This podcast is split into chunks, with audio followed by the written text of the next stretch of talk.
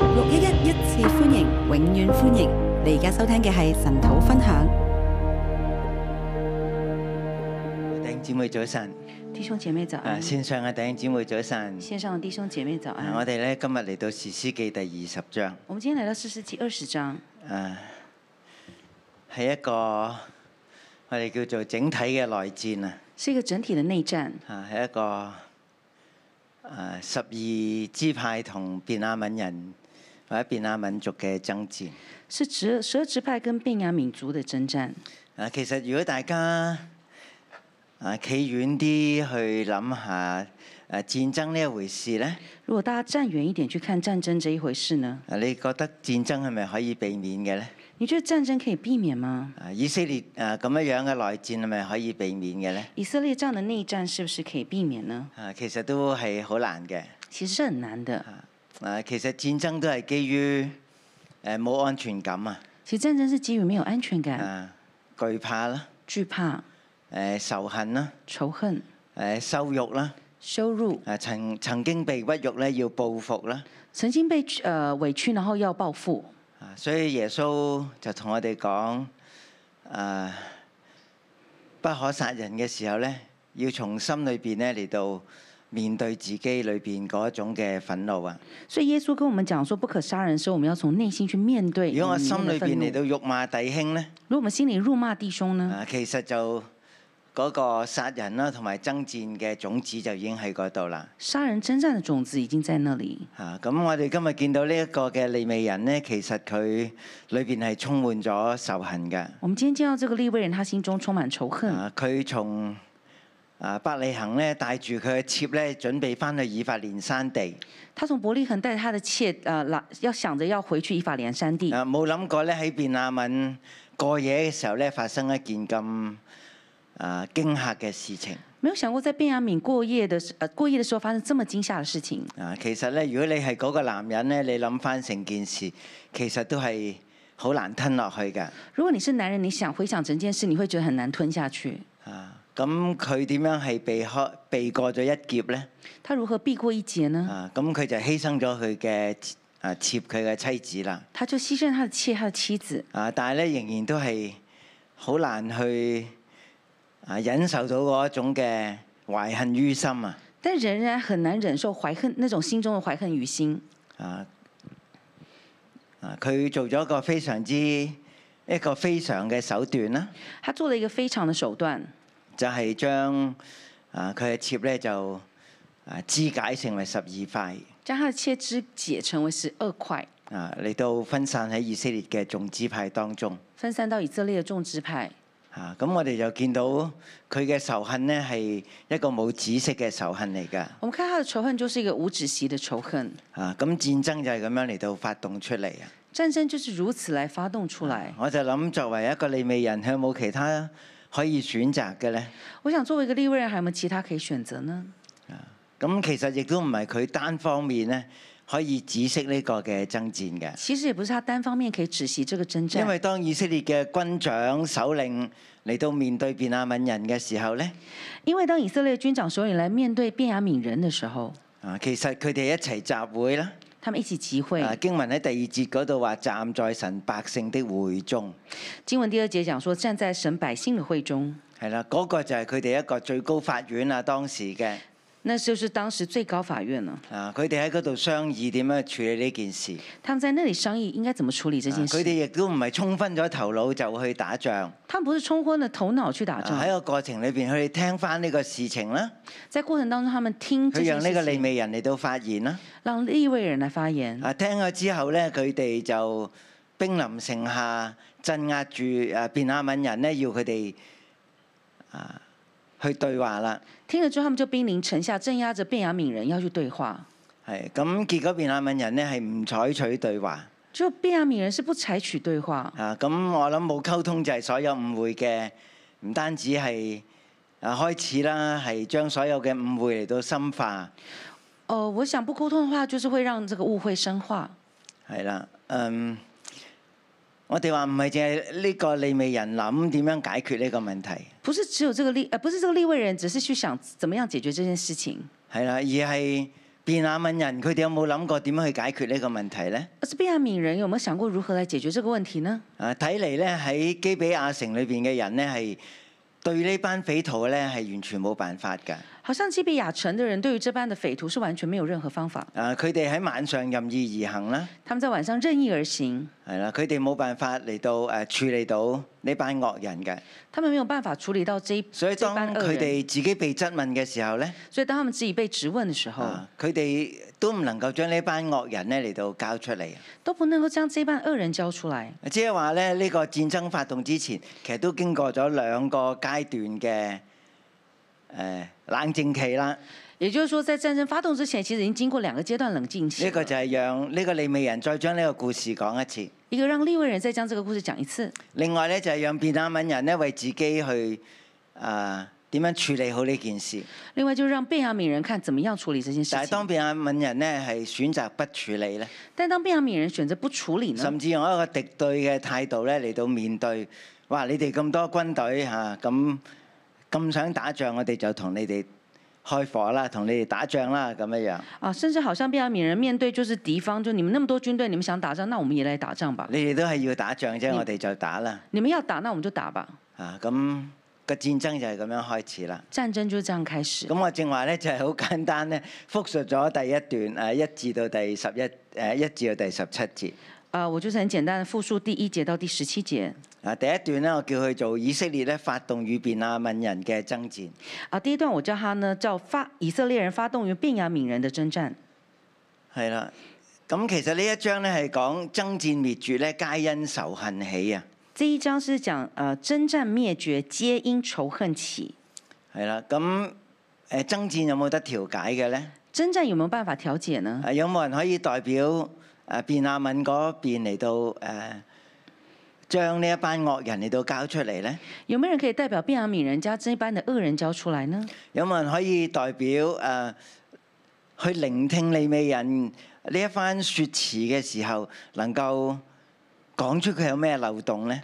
有没有在聆听这个立位人说话的时候，可以想得出他有什么漏洞呢？啊，咁其實係需要有一個調解人㗎。是需要有个调解人，啊！但喺故事裏邊就冇啦、但故事当中啊没所有有。軍長首領都一齊聚集，好所有军长首领都似一起咧用一個聚集集體嘅智慧咧嚟到解決呢個問題。好像用一个集体的智慧来解决但係这咧个冇问题，派一個可以嚟到出嚟調解嘅人。但是没有派一个人可以出来调解，好，咁呢個就係一到十七節。这就是一到十七节。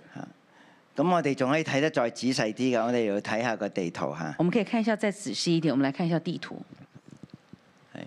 咁第一節呢度話呢，係以色列咧從但到別是巴同埋住喺基列嘅眾民都出來，如同一人聚集喺米斯巴。第一节讲说以色列从但到别誒，是請問係咪有地圖啊？但到别是巴以及好了住基列地的众人都出来，如咁同一我哋就人睇。下但到別是巴呢，可以話呢係將成個十二支派喺約旦河西咧走一次啦。但到别是巴呢，就是整个以色列支派呢，在约旦河西整个都走过一次。嚇，咁咩叫代表約旦河東呢？什么叫代表约旦河东呢？啊，就係、基列啦，就是基列，即係從南誒、從北到南，从北到南，啊，從東到西。从东到西，啊，十二個支派都一同嚟到聚集，啊，十二个支派都一同聚集。因為便雅憫呢、個啊支派咧有一件惡事嚟到發生，因为便雅悯支派这里有一个恶事发生，啊要嚟到處理，要来处理。啊咁我哋見到咧，原來別是巴咧係喺西面支派嘅，我们来看到，原来别是巴是西面支派的。啊我哋好多時以為誒呢個支派消失咗啊，我们很多时候以为这个支派消失啊無了，論喺影響力啊或者政治上邊咧，其實佢真係俾猶大支派咧係係誒吞沒咗嘅。无论是呃呃政治或是影响力，都是被犹太支派、犹大支派吞灭了。係啦，咁所以咧上邊咧其實誒唔係十一個支派同猶大咧嚟到誒、呃、斷絕嘅，不是十一个支派跟犹大灭绝、啊誒斷絕啊，断绝，係啦，其實係十個支派嘅啫，十十十十二，個支派只，是十个支派。南邊咧係有兩個支派㗎。南边是有两个支派啊，當我哋講猶大支派咧，其實好多時喺個意識上邊咧已經誒、呃包括埋西面支派㗎啦。啊其实我们在讲犹大支派的时候，在意识上面已经包括了西缅支支派。好啦，咁所以咧呢誒、啊整個嘅以色列如同一人呢，要嚟到誒同便雅憫支派對峙啊！整個以色列如同一人要跟便雅敏支派对视，啊，呢、個其實係一個 total war 嚟嘅，一個全面嘅戰爭嚟㗎，这是一個全面的戰爭，係啦，就要便雅憫人呢去到面對佢哋嘅問題。要便雅敏人去面對他們的問題。好，咁佢哋喺米斯巴嗰度嚟到聚集啊！他們在米斯巴聚集，啊我哋睇下一張圖我們來看下一張圖。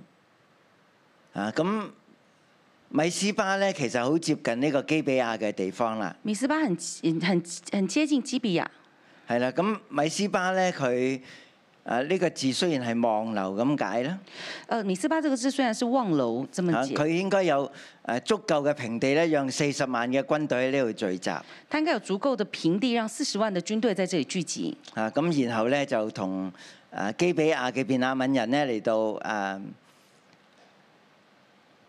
誒對視嘅，啊、跟基比亞的便雅敏人來對視。係啦。咁誒個故事裏邊亦都有提到佢哋去伯特利啦，整個故事講他們去伯特利，係啦喺伯特利嗰度嚟到求問神啦。在伯特利裡面去求問神。嚇，係啦。咁其實當時個會幕咧應該喺示羅㗎，當時會幕應該是在示羅，但係因為打仗嘅緣故咧，個會幕咧就搬咗去伯達利啊。因為打仗的緣故就會幕就搬到伯特利係。啦，我哋從來冇聽過咧，伯達利係一個耶和華嘅啊聖所啊嘅地方嚟㗎。我們從來沒有聽過伯特利是一個耶和華聖所之地，係啦，誒、個聖所一直都喺示羅聖所一直都在示羅，啊，但係個約櫃咧就搬咗出嚟。但約櫃就搬出來。然後喺第二十七節咧，在二十七節呢，誒、呃講到耶和華嘅約櫃講到約耶和華的約櫃，係啦，咁誒菲尼哈咧就喺嗰度侍立啊，菲尼哈在那裡侍立，佢誒代百姓嚟到求問神啊。帶百姓求問神。好，咁誒、呃我哋翻翻嚟第一段啦。我們回來第一段，咁佢哋咧就容讓呢個利未人去講翻呢呢個嘅故事啦。就容讓這個利未人去講這個故事。咁啊，好快我哋去到第五節啦。很快我們講到第五嗱，節，基比亞人夜間起來，為了我住的房子，想要殺我，又將我的妾強姦致死。基比亞人夜間起來圍了我住的房子，想要殺我，又將我的妾強姦致死，啊，咁佢個妾就死咗啦。他的妾就死了。第六節咧就話佢就將妾嘅屍身切成筷子。第六節就將妾的屍身切成筷子。嗱，咁我我哋諗下個故事佢有冇留留空咗啲地方咧？我們來想這故事，我們留空了一些地方呢。其實佢冇講係佢將佢嘅妾交出嚟㗎，他沒有講是他把他的妾交出來的，佢好似從呢件事呢，就脱離咗個責任啊，他好像將這件事情就脫離了責任。係啦。咁我哋叫做講誒九十個 percent 真話，有十個 percent 係隱瞞。我們說有九十 percent 的真話，但是有十個 percent 是隱瞞。佢其實冇講晒所有嘅真相，其實他沒有講完真正的真相，全部的真相，誒因為佢冇辦法面對自己嘅羞恥啊！因為他沒有辦法面對自己的羞啊恥，佢出賣咗自己嘅妻子，他出賣自己的妻子。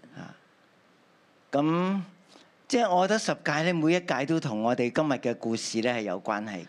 我覺得實際的每一屆都跟今天的啊故事有不可關係殺，人啦、不可殺人，不可作假見證陷害人啦，不可以做假見證陷害人，因為唔係一個真嘅見證，因為不是一個真的見啊證，引發咗呢場嘅爭戰。引發了這場的征戰。啊，佢冇講晒所有嘅事實，啊他沒有講完所有的事實，我哋逃避自己嘅責任，我們逃逃避自己的責任，啊，我哋自己會唔會係咁樣我㗎？們自己會不會是這樣子呢？啊，當我哋面對壓力嘅時候，當我們面對壓力的時好候，多時我哋都冇講晒同自己有關嘅真相。很多時候我們都沒有講完有關於自己的真啊，相。呢度呢，大概係九成真，有十成嘅隱瞞啊啦。這邊就大概有九成的真，但有十呃一成的隱瞞。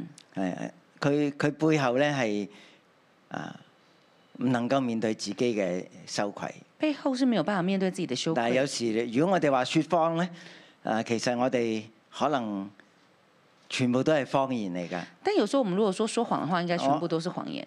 我哋覺得最難分辨咧，就係有八成真，有兩成假，有七成真，有三成假，我哋根本冇辦法分辨啊！我們就最難分辨，就是有八成真、兩成假、七成真、三成假，我們真沒有辦法分辨。但係咧，説話咧，其實係真係假咧，但說話是真是假呢？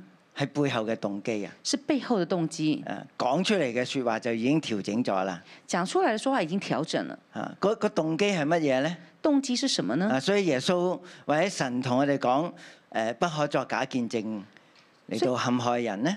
所以耶穌跟神跟我们讲说，不可以做假见证陷害人呢。啊，其實我哋要了解自己説話嘅動機。啊其实我们要了解自己说话的當我动机。面對壓力嘅時候，我係點樣嚟到回應？当我面对压力的时候，我怎么样来回啊，佢应呢？冇講晒所有嘅事實。他没有讲嗯完所仲有有的咧事喺实。以色列嘅律法裏邊咧，还有在以色列律法一里個人面，講嘅見證其實係唔算數㗎。一个人讲的见证是不算的，啊，最低限度要有兩個嘅見證人咧，先至係可信㗎。啊要至少要有两个见证人才可信或。者好似如果我哋今日啲警察咧分開嚟到問佢哋係咪？好像我们现在警察是分开来问问问犯人，係啦，咁我哋先知道咧，即係其實好似個砌圖咁，先知道個真相係點好樣。像拼图一下，我们才我们才知道真相是如何。但係今日呢啲軍長首領咧係全全部相信晒呢一個利美人，我哋叫做單面嘅説話。但今天这些军长首领，他们就单方面的相信利未人这个利未人所说的话。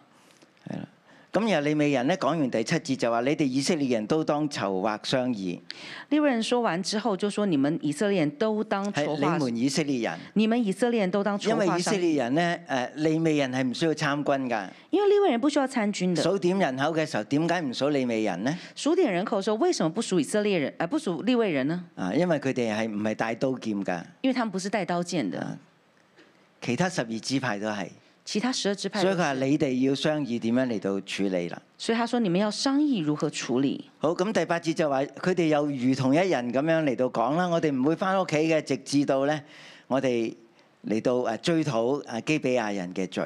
他们说呢，我们都我们如同一人不会回自己的家里面，我们会向基比亚来追讨他的罪。即係從來未見過以色列人咁同心嘅喎。其实从来没有见过以色列人这么的同心，啊，無論喺底波拉作士師啦，无论是底波拉做士师、啊基甸啦、基甸耶弗他啦，耶佛他，佢哋都唔係如同一人咁出去爭戰㗎。他们都不是如同一人这样出去征仲战，要咧，別人爭戰之後，佢哋仲要翻嚟攞彩㗎。还有别人征战之后，他们回来拿柴，啊，咁咁樣嚟到同心咧，其實真係好少有。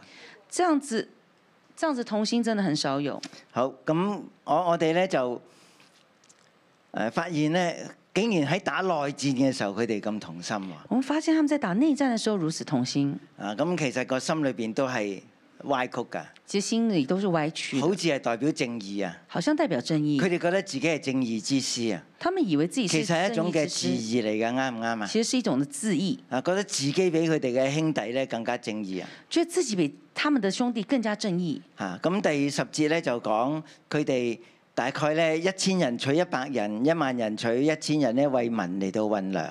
啊、在第十节讲到一千人要取一百人，一万人要取一千人，为民运粮。啊，點解要咁樣運糧咧？为什么要这样运其實粮呢個呢？係一個未預備好嘅戰爭嚟㗎，这是一个没有预备好的战就係争，一邊打你一邊將糧食咧嚟到運嚟啊！就一边打一边将粮食运过来。啊，你可以話咧呢個係一個因為冇預備好嘅戰爭咧，所以佢哋開始嘅時候係打輸㗎。你说，你可以说这是一个没有预备好的战争，所以一开始是打输的。係啦，咁佢哋只有嗰種即係我哋叫義憤填膺啊，係咪？我们讲这个就是好像是一种义愤填膺，啊，但係其實咧，佢哋嘅誒 logistic 咧，佢哋嘅兩響咧，其實係未到㗎。但他们的粮饷是没有到的，啊，其實係衝昏了頭腦啊！是冲昏了头脑。啊，佢哋嘅正義感啦，或者係佢哋嘅憤怒啊！他们的正义感，他们的愤怒，佢哋咧要嚟到誒征討呢幾呢啲基比亞人所做嘅惡事。他们在征讨这些基比亚人所做的恶事。第十一節再一次講咧，佢哋係彼此嚟到聯合咧，如同一人要誒攻擊那城。十一节再次讲到他们联合如同一人攻击那城，啊，除咗一啲錯誤嘅正義感咧，除了错误的正义感，啊，當然亦都有佢哋嘅驕傲，当然也有他们的即骄係覺得傲。自己人多勢眾。他们觉得自己佢人哋一多嗯定势會打众，贏呢場仗。一定会打咁我哋赢。又睇下便雅憫人點嚟到回應。我们来看便雅悯人怎么回第应。十二節至到第十七節。十二节到第二十七节，嗱，咁其實咧，佢哋係打發人咧去便雅憫支派嘅國家嚟到説話啊。他们是打发人去便雅悯的支派各家说话。啊，即係便雅憫其實唔係唔係一個唔唔係一個單一嘅誒、呃、單元嚟㗎。便雅悯不是一个单一的单元，啊，咁其實佢哋有二十六個城市啊。他们二十六个城市，呃啊，唔同嘅家族咧，便雅憫支派嘅家族都住喺啊呢啲嘅啊城市裏邊，不同家族的便雅敏支派都住在不同的城市里面，就問佢哋啦，點解會有咁嘅惡事呢？问他们说：为什么你们有这样的恶啊事要呢？將佢哋交出嚟，要将他们交出来，啊等我哋啊嚟到除滅以色列中間者惡。让我们来除灭以色列中间的这恶，咁、其實真係最大惡極㗎。真的是罪大恶极。啊，你知唔知有幾惡咧？呢件事啊你知不知道这件事有唔多單止恶呢？係集體欺凌啦，不单是集体欺啊，凌，亦都係一種嘅啊性嘅扭曲啦，啊也是一种性的扭曲，而且又係暴力啦。也是暴力。啊，最接近嘅例子就係所多瑪俄摩拉啦。最接近的例子就是索多玛、恶魔啦。其實咧，神要同亞伯拉罕講佢要滅呢兩個城嘅時候咧，其实神要跟亚伯拉罕说他灭这两个城的时候，之前神就同亞伯拉罕立約，之前神就跟耶以啊亚伯拉罕立约，因為咧我嘅應許成就咧係四百年之後嘅事情，我的应许成就是四百年之后的事，我會將你嘅子孫咧帶去埃及地，我会将你的子孙带到埃及地，佢哋會喺嗰度昌盛，他们会在那你里一昌切盛。嘅嘢你都睇唔到㗎。这一切事情你都看不到的，啊，然後我要將佢哋帶翻出嚟，我要将他们带出来，帶去呢個應許之地。带去应许之地。啊，不啊過係四百年之後啦，不过是四百年之后了，因為佢哋嘅罪惡滿盈，因为他们的罪恶满盈，神要嚟到審判迦南人。神要来审判迦神南就人，要用咧喺埃及出嚟嘅佢嘅百姓佢哋嘅刀嚟到咧審判迦南人，神要埃及出来的百姓他们的刀来审判埃及，审判誒啊迦南人审判迦南人。啊呢件事會喺四百年之後發生，这件事会在四百年之后发啊生，為咗咧讓你個心可以啊相信呢個嘅應許，为了让你的心可以相信我这而家个咧应同许。你嚟到立約，我现在跟你来立约，大家哎仲記得呢件事啊？係大家还咪？记得这件事吗？但係呢件事之後咧，就到所摩所多瑪俄摩拉嗰件事啦，但这件事情之后，就到索多玛、俄摩拉，神神就唔向亞伯拉罕隱瞞，不向亚伯拉罕隐瞒，誒迦南人嘅罪四百年後我要審判，迦南人的罪四百年后我要审判，佢哋係罪惡滿盈。他们罪恶但满係盈。有兩個城我要立刻審判，但有两个城我要立刻审判，就係、所多瑪俄摩拉，就索多玛、俄摩拉，就因為佢哋嘅罪咧，就因为他就好们似的今罪日，我哋見到基比亞人嘅罪一樣，好像我们今天见到基比亚人的罪一样，啊，集體欺凌啦，集体欺性凌、嘅扭曲啦，性的扭曲，啊，誒、個人任意而行啦，个人任意而行，啊，只係快樂地嚟到放縱情慾啦，就是快乐的放纵情欲。就喺亞伯拉罕在世嘅日子，神就從天降火咧嚟到消滅咗呢兩個城。就在亚伯拉罕在世的时候，神就从天降火来消灭这其實两佢个哋城。所發生嘅事情同今日基比亞人所做嘅係一模一樣㗎。其实他们当初发生的事情跟现在基比亚人所做的事我情哋一模讀一第样十的。九章嘅時候，覺得即係咁咁邪惡淫亂嘅事，神你係咪眼看不顧呢？第十九节我在读的时候，我就觉得说这么邪恶、这么淫邪的事情，神你真的是不是掩面不顾呢？啊！但係當我哋讀亞伯拉罕嘅故事嘅時候，我哋知道神係唔會嘅，但到亚伯拉罕的故事的时候，我们知道神是不会神的，會出手嘅。神會出手咁。今日咧，呢十一個支派就嚟到咧，要從喺基比亞當中嚟到除滅者惡啊！今天这呃，这十一个支派就要从基比亚中除灭这恶。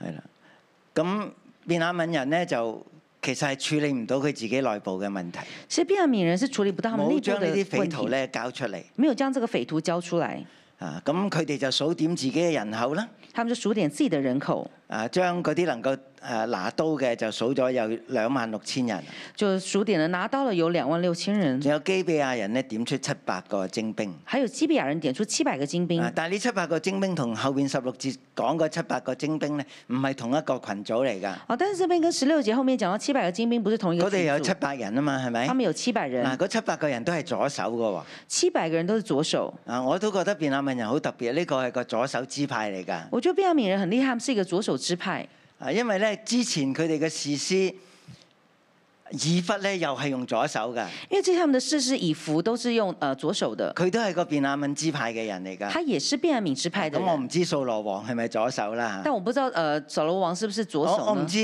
即係一一千年之後嘅呢個使徒掃掃羅咧，佢都係便雅敏人嚟㗎。我唔知佢係咪左手啦我不知道一千年之后的使徒扫罗，他是不是也是用左手呢？他嚇是不即是係他也佢是就便雅係保悯羅人，啦，係咪？啊就是保罗佢，都係便雅敏支派嘅。他也是便雅悯支派。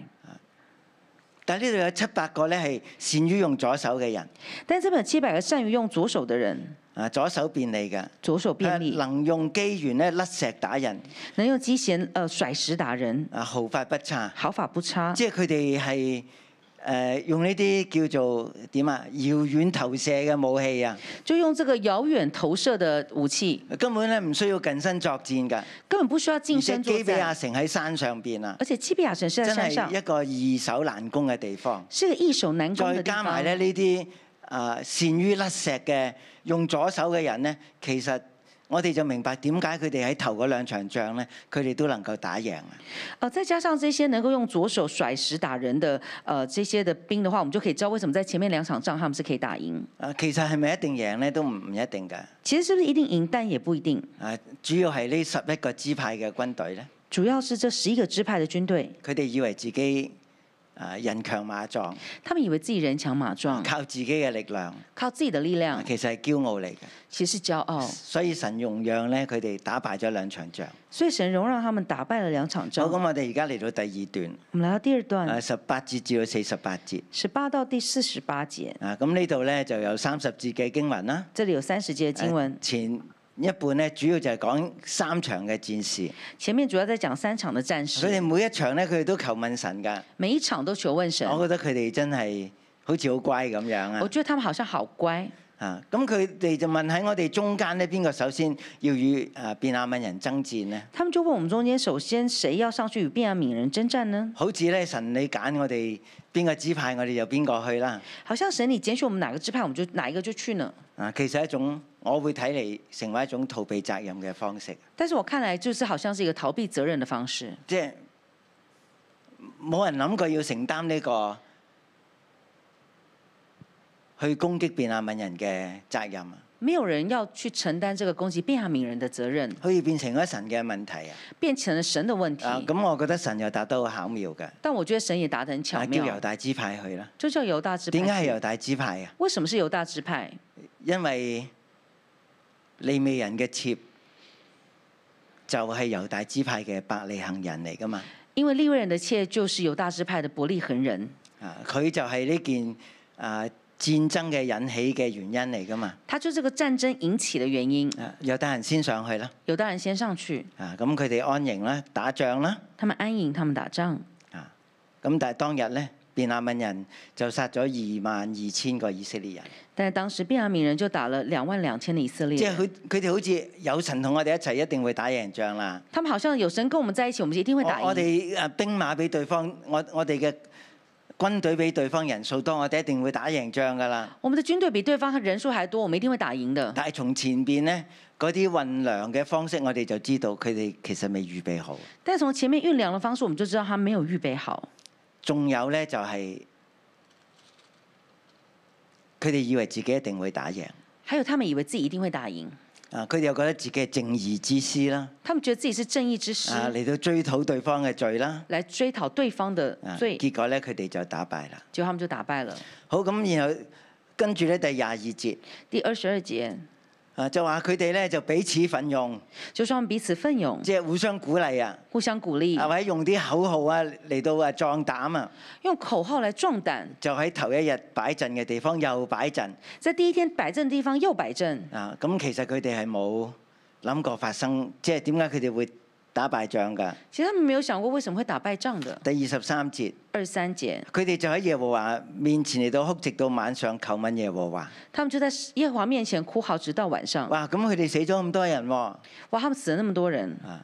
咁佢哋喺神面前嚟到喊，他们在神的面前哭，去求問耶和華。去求问耶和哇！华，點解會咁樣發生嘅咧？为什么会这样发生呢？有時我哋自己都係咁噶，嗯有时候我们自己都是这样即係冇子，諗過自己嘅責任啊，没有想过自己的责冇任，諗過自己嘅態度啊。没有想过自我己有的冇态驕度。嗯傲咧？我有没有骄傲呢？我打敗仗，我打败好仗似，係耶和華你嘅事情喎，好像是耶和华係你你的叫我事。哋去嘅喎。是你叫咁我點解去我哋的打敗啊？那為什麼你有我們冇打敗聽呢過呢啲嘅説話？啊你有没有听过这些即係说譬话如有兩呢？夫婦咧，就是有兩夫婦，啊，最後個婚姻失敗，最后婚姻失败，啊，咁就嚟到牧師面前講啦。就来到牧师面前讲：啊，之前你唔係話神撮合我哋嘅咩？之前你不是说是神撮合我们的吗？啊，你唔係話誒有神嘅命定喺我哋中間咩？你不是说有神的命定在我们中啊，间點解我吗？哋今日個婚姻搞成咁啊？为什么我们今天的婚姻搞成这样呢？好似有問題喺神嗰度啊，好像问题在嗯神那好似里，喺牧師嗰度啊，好像在牧师但身冇上，諗過自己夫妻之間但没有想过自己夫妻之间冇好地經營呢個關係，没有好好的经营这个有关系，好多錯誤嘅態度有啊好多错误的态度。啊。咁我哋就歸咎於神但是我们我们就追究于神，啊啊或者归因咎于神，啊，因為呢個失敗呢，因为这个失败，啊，我哋連神都唔信啦，我们连神都不信了，我哋裏邊冇真正處理自己嘅問題。我们里面没有真的去处理自己的佢问哋题，喺度喊啦，他們在係咪那啊好啊哭凄涼啦？好凄凉。 佢哋喺度求問神啦，他们求问神，其實冇反省，其实他们没有反省，冇諗過自己一啲錯誤嘅態度。啊没有想过自己错误的态度，咁佢哋就問神：咁仲可唔可以上去打呢？他们就问神，到底可不可以上去打呢？神話耶和華就話可以上去攻擊他們。耶和华就说可以上去攻击他嗱们，今次個問題啊轉咗喎，这个问题就转了，仲可唔可以打呢？啊还可不可以打呢？其實可能有人開始諗，我哋不如唔好打啦。可能有的人就想啊，可可能开始想，我们可不如不要打了吧。啊，其實好多時面對問題呢，有时候面对问题，我哋最大嘅困難就係我哋嘅灰心啊！我们最大的困难就是我们的灰心，啊，一有挫折呢，我哋就想褪啦。一有挫折我们就我想哋好似係求后問退。神喎，我们好像在求问神，啊，其實自己好似心裏邊有啲決定啊。但自己心里面好像却有一些啊，决點定。知神呢又好率直咁樣同我哋講，怎么知道神又很率直的跟他们说可以打，可以打繼，續去打。继续去打？啊，不過佢哋真係要唔係諗過戰陣嘅問題咯，即係個點樣擺陣嘅問題咯，但这个不是去呃不是摆怎么摆正的问题，而係佢哋要對自己生命有反省啦。而是他们要自己对自己的生命有反省。好，咁喺第二第廿四節第二日嘅爭戰呢，二十四节第二天的征战，佢哋又被殺咗一萬八千人。他们又被杀了一万八千人，啊，好明顯呢係兩次嘅打敗仗啦。好明显是两次的打败仗。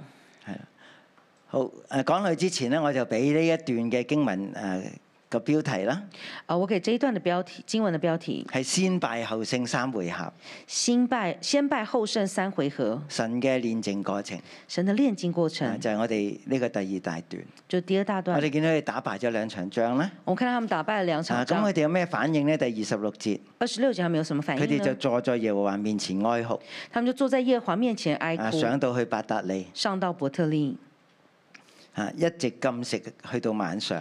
一直进食直到晚上。咁我覺得禁食真係幫到我哋我㗎，觉得进食真的帮助到我们，唔係唔食嘢就叫禁食，不是不吃东西就而叫係进俾自食，己有空間、有時間去面對自己。而是给自己有空间、时间去面对喺自神己，面前去了解真正嘅問題出現咗喺邊度呢？在神面前去了解真正的问题出现在哪佢里。哋就喺神面前嚟到獻祭啦。他们就在神的面前来献祭。啊，咁當時咧，啊，以啊亞倫嘅孫子菲尼哈咧，侍立喺約櫃面前，当时亚伦的孙子菲尼哈势立在约柜面前，佢哋又再問啦：他们在问：我哋要出兵打仗啊，抑或要罷兵咧？我们要出兵打仗还是要罢兵啊呢，？嗰種想撤退嘅心態越嚟越明明顯啊！那个想撤退的心态越来越明显，啊，面對挫折咧就唔想再試啦。面对挫折就不想再试。求主咧幫助我哋，求主啊帮助啊能我夠们，克服自己裏邊嘅灰心同埋挫挫折感啊！能够克服自己里面的呃灰心跟挫折感，啊啊，知道點去到面對問題知道怎么样去面对问题啊！。其實以前咧，我做神學院長嘅時候咧。其实以前我做神神学院长的时啊候，因為一啲嘅問題咧，我哋要同政府咧嚟到交涉。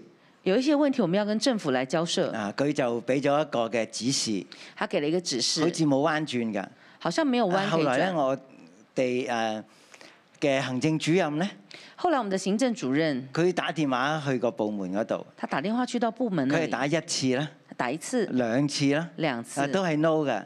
都是 no，第三次咧，竟然話 yes，第三次居然说 yes，對方願意改變個立場喎。对方愿意改变立场即，係我諗呢個對我哋嚟講，即係一個好大嘅提醒。这对我们来讲这是一个很大即的啊係提唔好醒。人哋撈一次咧，我哋就放棄。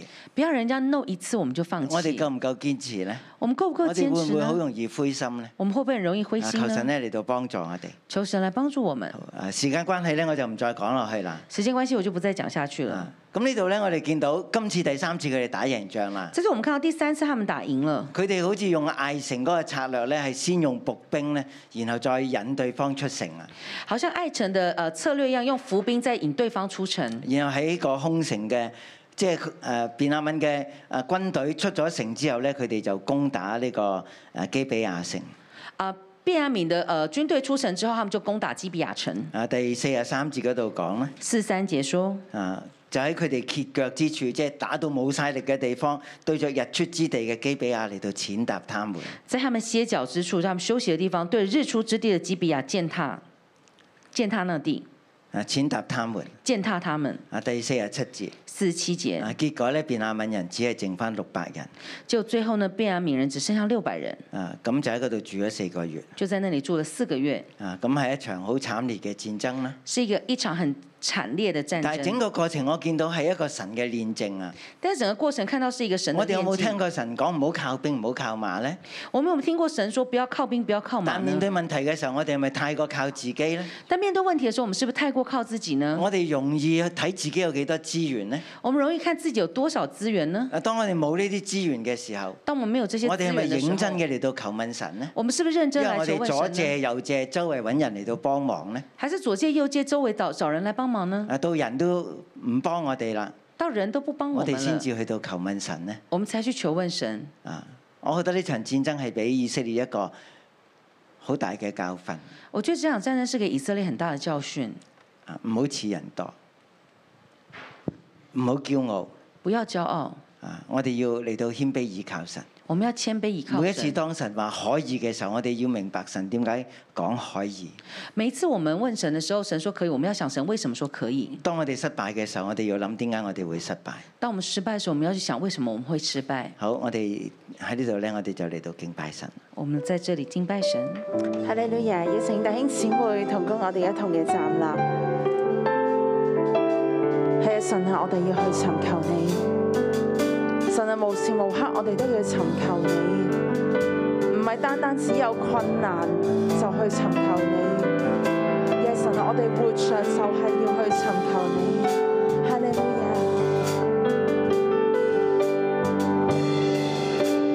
我寻求你，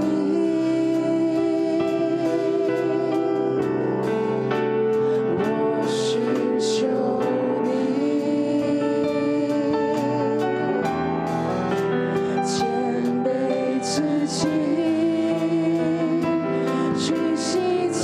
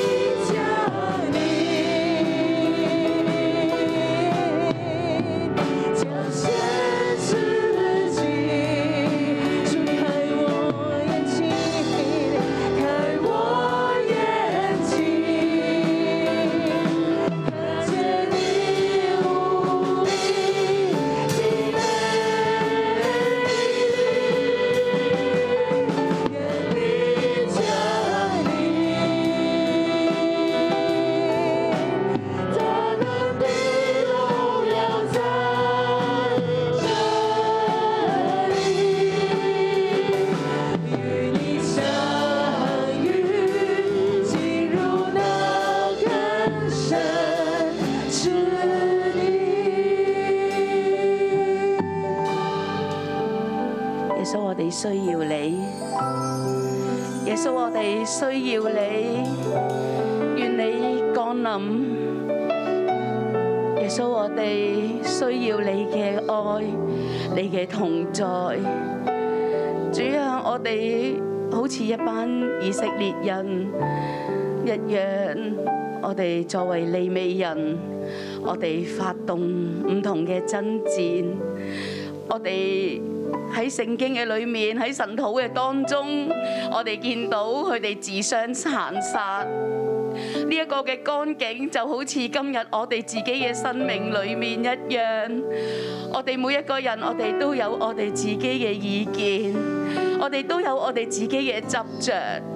主啊，你嚟幫助我哋，同樣你嚟光照我哋。可能喺我哋嘅家族嘅當中，我哋都有兄弟不和，我哋都有同我哋嘅親人不和。主啊，我哋心中裏面充滿唔同唔同嘅仇恨，我哋唔能夠放低自己嘅己見，我哋自己都喺段不斷不斷嘅去發動一切嘅爭戰啊！主啊，你嚟幫助我哋每一個，你嚟光照我哋。天父爸爸，我哋需要你，同樣你亦幫助我哋。我哋唔單止喺家族嘅裏面發動爭戰，甚至乎我哋都喺我哋嘅職場嘅裏面發動爭戰。主啊，我哋有好多嘅論斷，我哋有好多嘅唔肯饒恕，你嚟幫助我哋。喺呢個時候，我好想咧，弟兄姊妹，我哋一齊嘅坐低，我哋去讓聖靈去光照我哋。呢個唔單止係利未人嘅事、以色列人嘅事、便雅憫人嘅事，同樣今日都係呢啲事情都係我哋嘅事，喺我哋嘅家庭、喺我哋嘅職場，甚至乎喺我哋小組嘅裏面。我哋大大小小，我哋有當中有唔饒恕嘅，我哋心中仍然心懷不平嘅，甚至乎今日我哋仍然喺個好憤怒嘅裏面。聖靈啊，求你去光照我哋每一個，你嚟幫助我哋。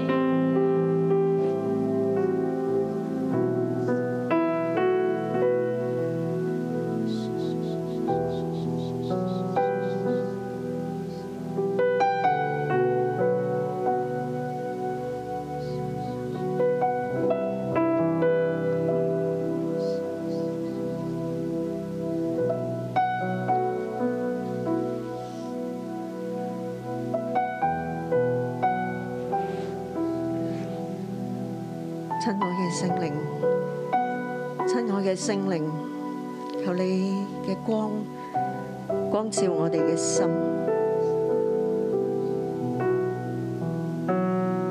主啊，你進到我哋每一個嘅弟兄姊妹嘅心裏邊。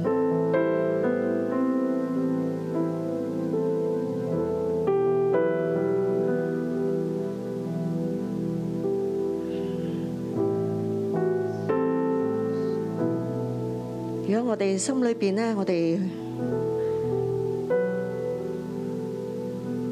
對人有好多嘅不滿，我哋背後有批評有論斷嘅，甚至呢，我哋會同其他人一齊背後去議論、去攻擊我哋嘅家人弟兄姊妹嘅，我哋呢都嚟到神嘅面前，我哋求神赦免。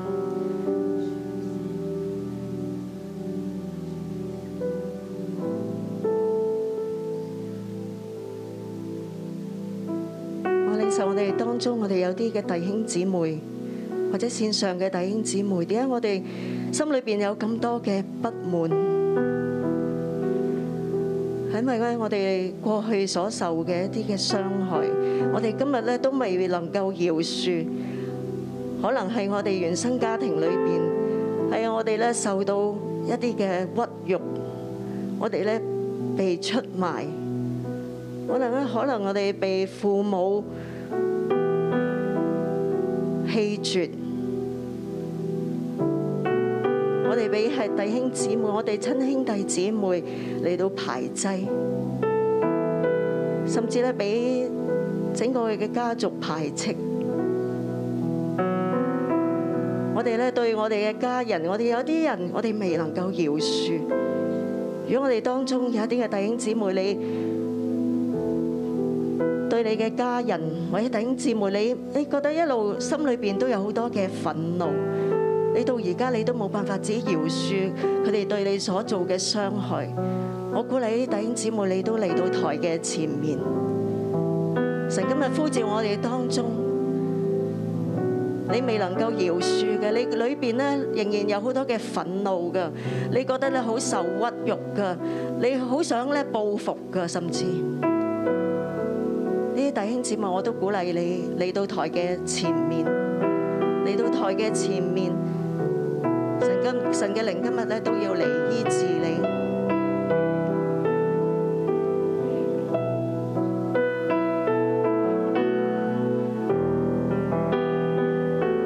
神話咧，今日咧，我要嚟結束你心裏邊嘅內戰。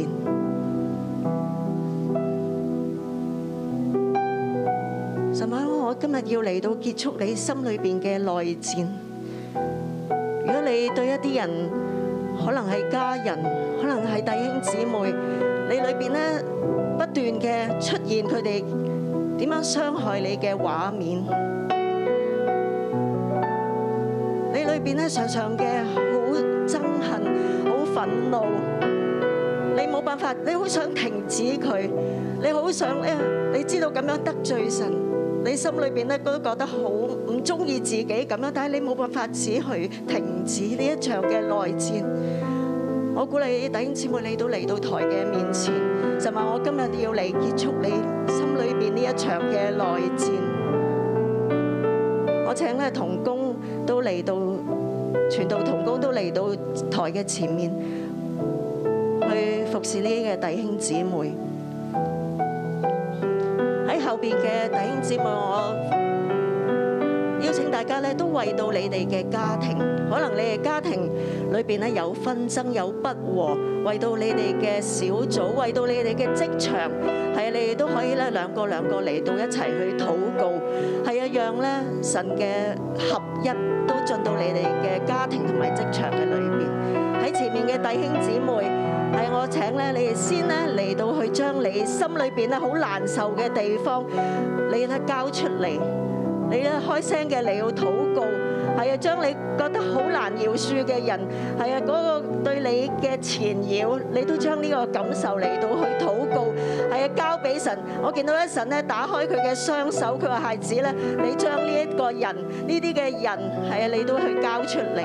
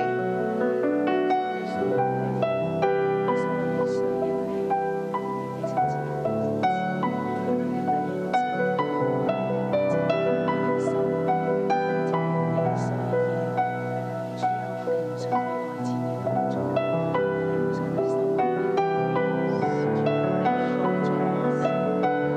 我哋嘅兄弟，我哋嘅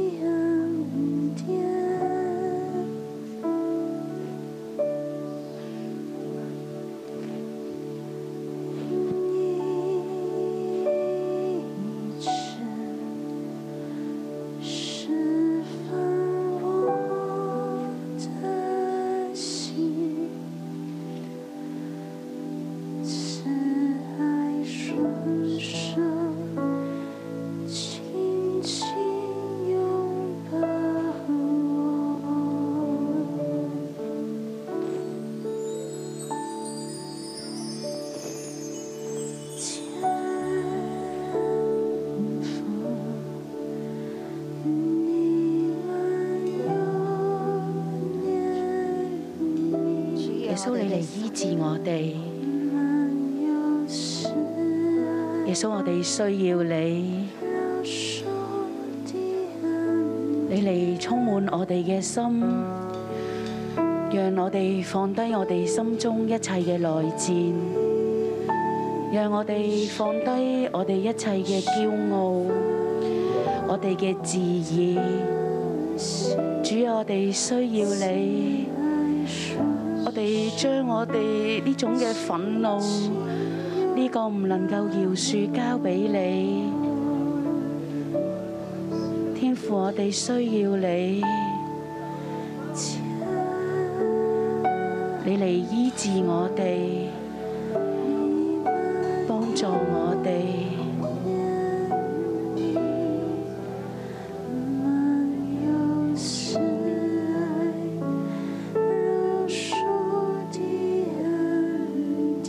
你嘅愛更深嘅嚟充滿我哋。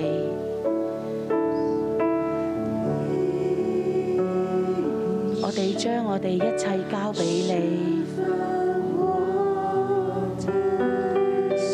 你嚟同我哋交換，我哋要同你交換，我哋交出我哋自己一切。你用你嘅愛嚟充滿我哋，天父，我哋需要你。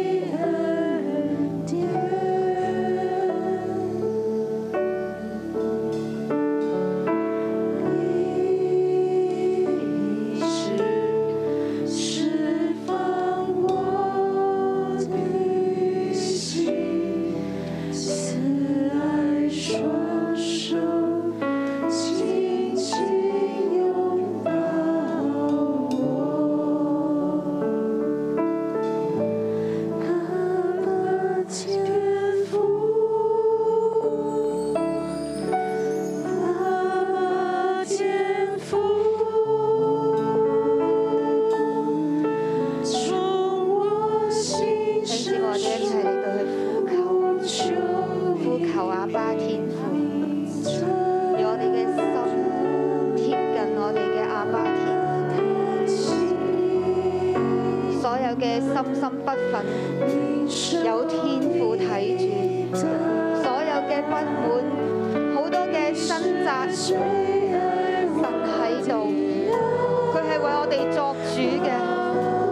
阿爸天父嘅愛嚟到澆灌喺我哋嘅心裏面，我哋再唔需要一個人嚟到去面對呢啲嘅爭戰，我哋都唔需要挑起爭戰，因為一切有天父為我哋作主，有神為我哋作主。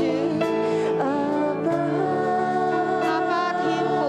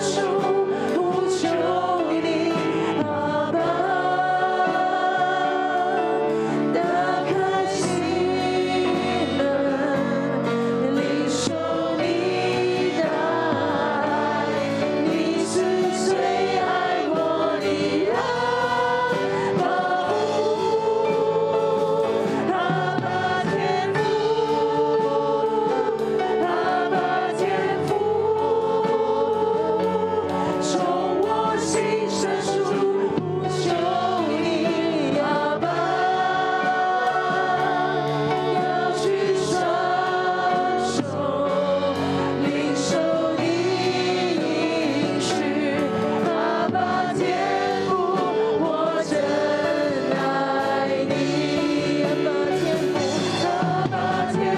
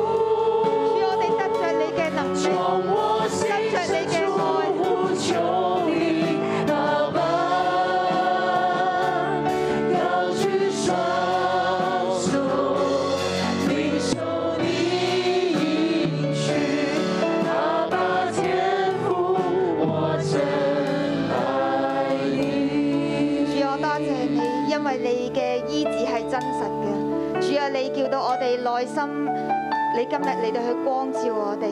主啊，讓我哋裏面唔再停留喺呢一啲嘅爭戰嘅裏面。主啊，讓我哋真係深深嘅相信，你係為我哋作主嘅神。你一一切嘅事情都係你作主嘅，唔係我哋用憑住己力嚟到咧去為自己去做啲乜嘢。主啊，讓我哋嘅心更多嘅投靠你，更更多嘅相信你嘅愛。主，我多謝你，今日亦都係一個禁食第一日嘅日子，我好相信你要對我哋說話。我好相信你要煉淨我哋嘅生命，弟兄姊妹，我哋就喺呢個時候，我哋就嚟到去求問神，問下神，神啊，你想我哋喺呢四十日嘅禁食裏面，你點樣煉淨我哋嘅生命？我哋點樣回應你？我哋點樣回應你呢？主，我哋帶住一個謙卑嘅心，我哋嚟到去求問你。我絕對相信神，你好想我哋嘅生命更多嘅對準你，向上升，向上升，而唔係咧去面對好多我哋仲係過去嘅罪惡、過去嘅黑暗。主，你嚟到去對我哋説話。弟兄姊妹，如果你聽到神同你講嘢嘅時候，我都鼓勵你，你可以用你嘅手機或者用其他嘅方法，你寫低佢，你就為住呢一啲神對你今個嘅禁食禱告，對你嘅心意，你就向神嚟到去禱告，你就話俾神聽，係啊，神，我要捉住你，神啊，我要喺呢四十日嘅裏面，我要點樣嚟到去睇見你嘅作為，我要點樣同你一齊嚟到去勝過我生命裏面嘅軟弱，我要俾你嚟到去煉淨。弟兄姊妹，我哋就向神嚟到去求問，你可以都可以向神大膽嘅嚟到去呼求，你想見到啲乜嘢，你話俾神聽，你想點樣經歷，你就話俾神聽，並且咧你你寫低嘅時候，你就為自己嘅生命嚟到去禱告。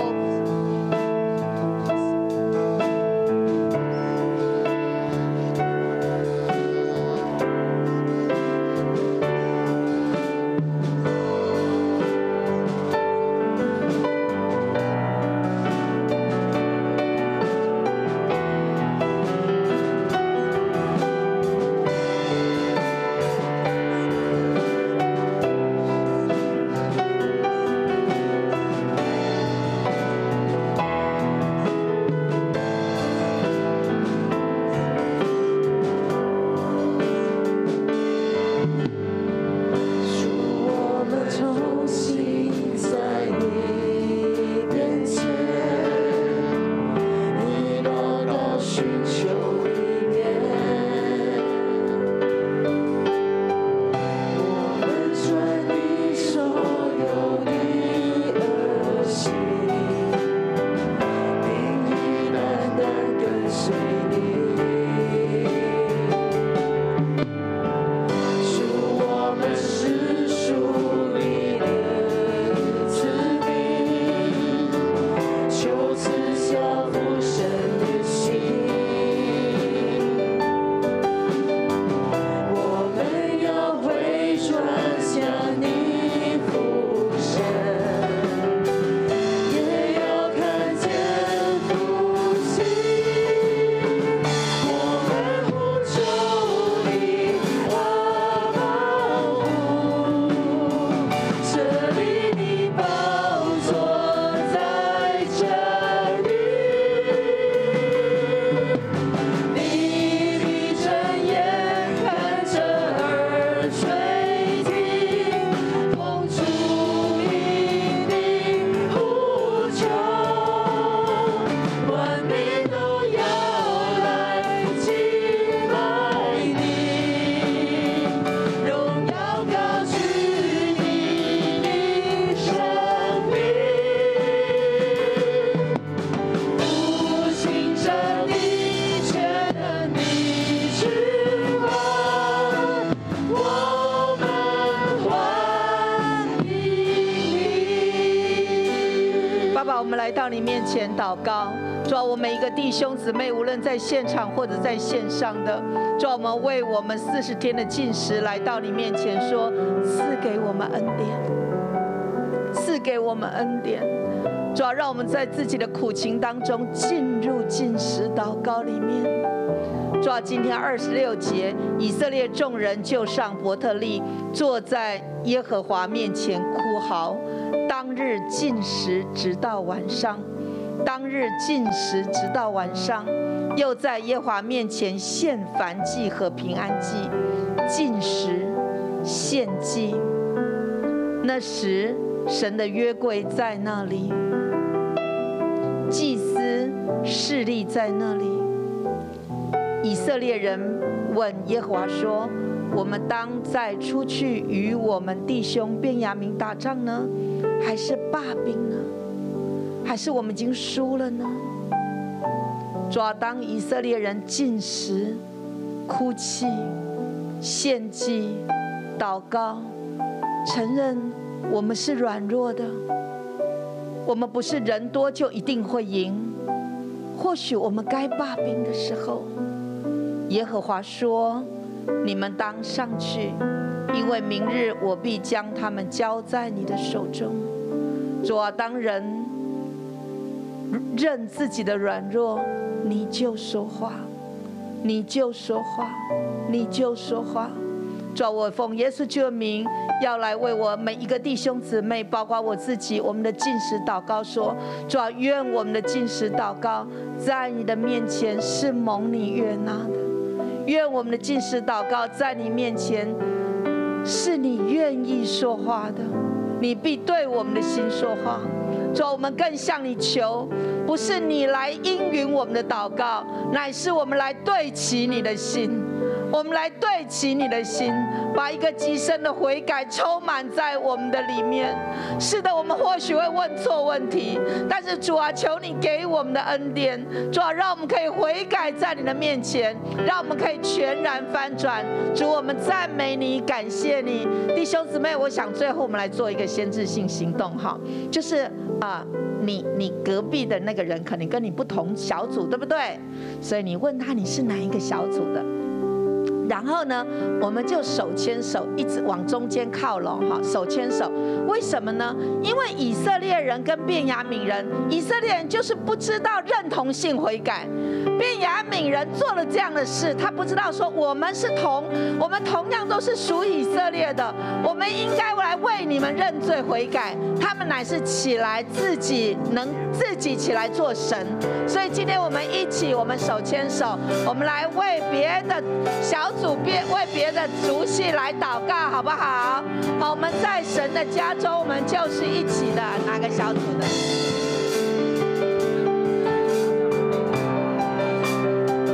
我们我们一起开口为你旁边的这个族系支派来祷告，好不好？